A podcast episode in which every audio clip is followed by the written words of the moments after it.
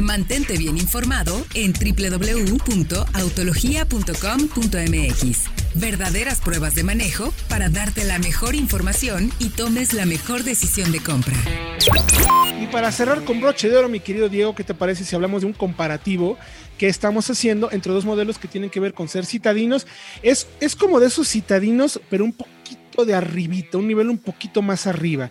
más aspiracionales. Estás hablando de coches alrededor de los 300 mil pesos, un poquito más de 300 mil pesos y por lo tanto ya quieres un poquito más de diseño, mejor calidad de materiales, un poquito más de equipo, poco más de espacio e incluso que se manejen un poquito mejor, un poquito más de galleta, digamos, a la hora de manejarlo. Y me refiero a el nuevo Fiat Argo contra el, el ya siempre conocido y popular Suzuki Swift, que es uno de los coches pues yo creo que de los rivales a vencer en el segmento. Entonces, como llega el largo, dijimos, pues vamos a ponerlo enfrente a ver qué argumentos tiene este nuevo modelo de Fiat que viene de Brasil y que tú tuviste oportunidad de manejar en, el, en la presentación, mi querido Diego. Así es que cuéntame qué te pareció este nuevo Argo. ¿Qué encuentras interesante en este modelo?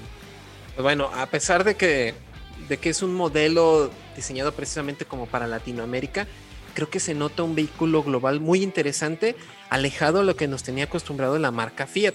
Sí que tiene todo el diseño y una puesta a punto que se ven bastante bien. Yo creo que es, como ellos comentaban, una nueva etapa en la marca Fiat.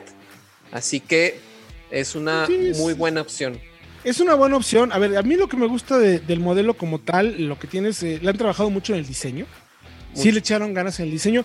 Calidad de materiales y todo mejora considerablemente a lo que estamos acostumbrados en un modelo de Fiat.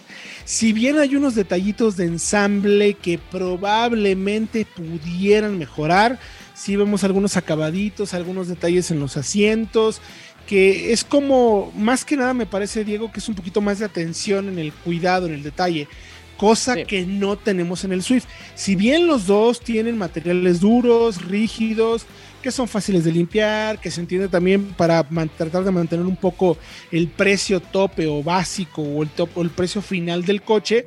Eh, creo que en el Swift lo cuidan un poquito más y me parece, Diego, que tiene que ver principalmente por una razón.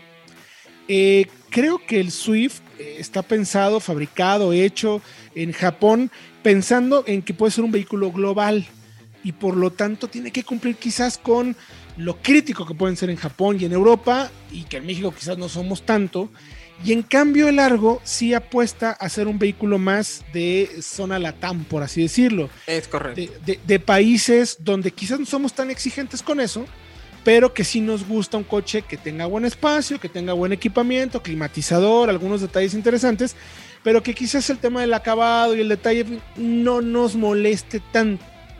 Son, son como dos propuestas interesantes en ese sentido. Y ahora, si nos pasamos a la mecánica, ¿qué te pareció el tema de manejo en el modelo de Fiat, mi querido Diego? Bueno, pues esta versión que probaron fue la versión tope, la HSG, si no me equivoco.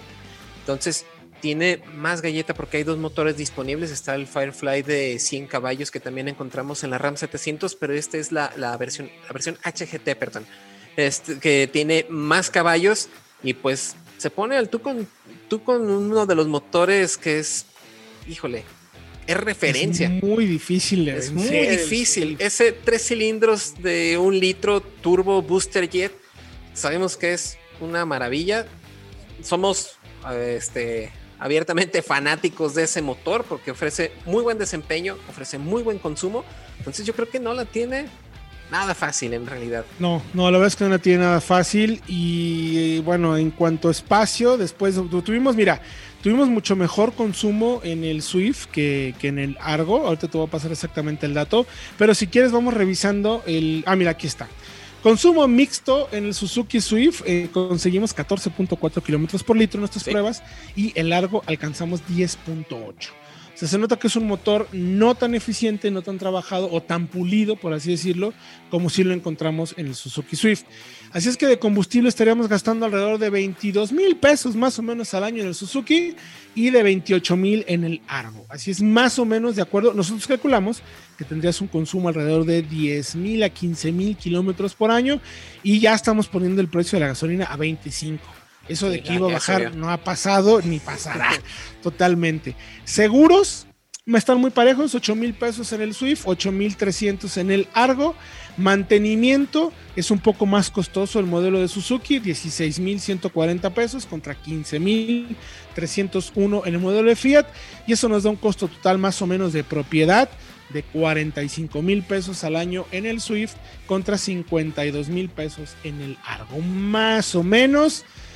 Y ahí el tema de la depreciación, la verdad es que los modelos de Swift y de Suzuki, perdón, suelen ser de los que menos se deprecian. 21% de acuerdo al historial que hemos visto en solo autos contra 26% en el modelo de Fiat. Y si nos vamos a la calificación del test, mi querido Diego, rapidísimo porque se nos acaba el tiempo. De acuerdo al tema de materiales, ergonomía, habitabilidad, cajuela, equipo de seguridad, confort, conectividad, motor, transmisión y calidad de marcha, el Swift tiene 82 puntos de 110 y el Argo 71.